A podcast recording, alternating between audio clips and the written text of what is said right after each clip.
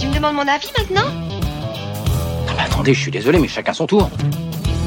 Ça prend 5 minutes et puis après on est tranquille, on peut faire ce qu'on veut. Alors, à l'instar de Jurassic World 3, le monde d'après, et quitte à pomper allègrement Jurassic Park premier du nom, je vais me permettre en préambule de citer Ian Malcolm lorsqu'il approche d'une fiente de Triceratops. C'est vraiment un gros tas de merde.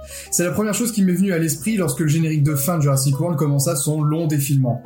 Waouh, mais quel avis très tranché, me direz-vous Eh bien, je répondrai que face à cet étron, la radicalité a toute sa place.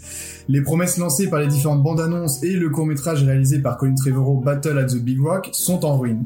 Le sujet, que l'on peut attendre comme central, c'est-à-dire la coexistence des dinosaures et de l'homme, est balayé en 4 minutes pour laisser place une fois encore à de la génétique, de l'espionnage, cette blague, et surtout des courses-poursuites avec des gros dinos avec ou sans plumes.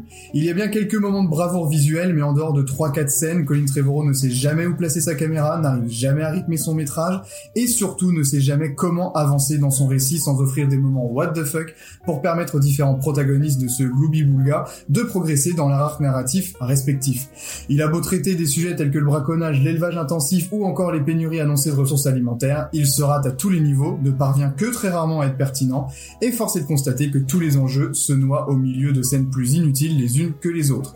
En bref, Colin Trevorrow tente de citer Spielberg les trois quarts de son film sans le talent nécessaire pour le faire, le casting est majoritairement à côté de la plaque, sans doute dû à une direction d'acteur plus que bancale, rien n'est jamais beau, jamais impressionnant, jamais flippant, jamais stressant, on ne ressent rien de bout en bout des 2h30 de film, mis à part une irrépressible envie de lever ses fesses du fauteuil rouge pour se remettre un vrai film de dinosaure. Le manque de réel talent de mise en scène et d'écriture doit certainement en être la raison principale, enfin, je crois. Ah, tu me demandes mon avis maintenant? Mais attendez, je suis désolé, mais chacun son tour.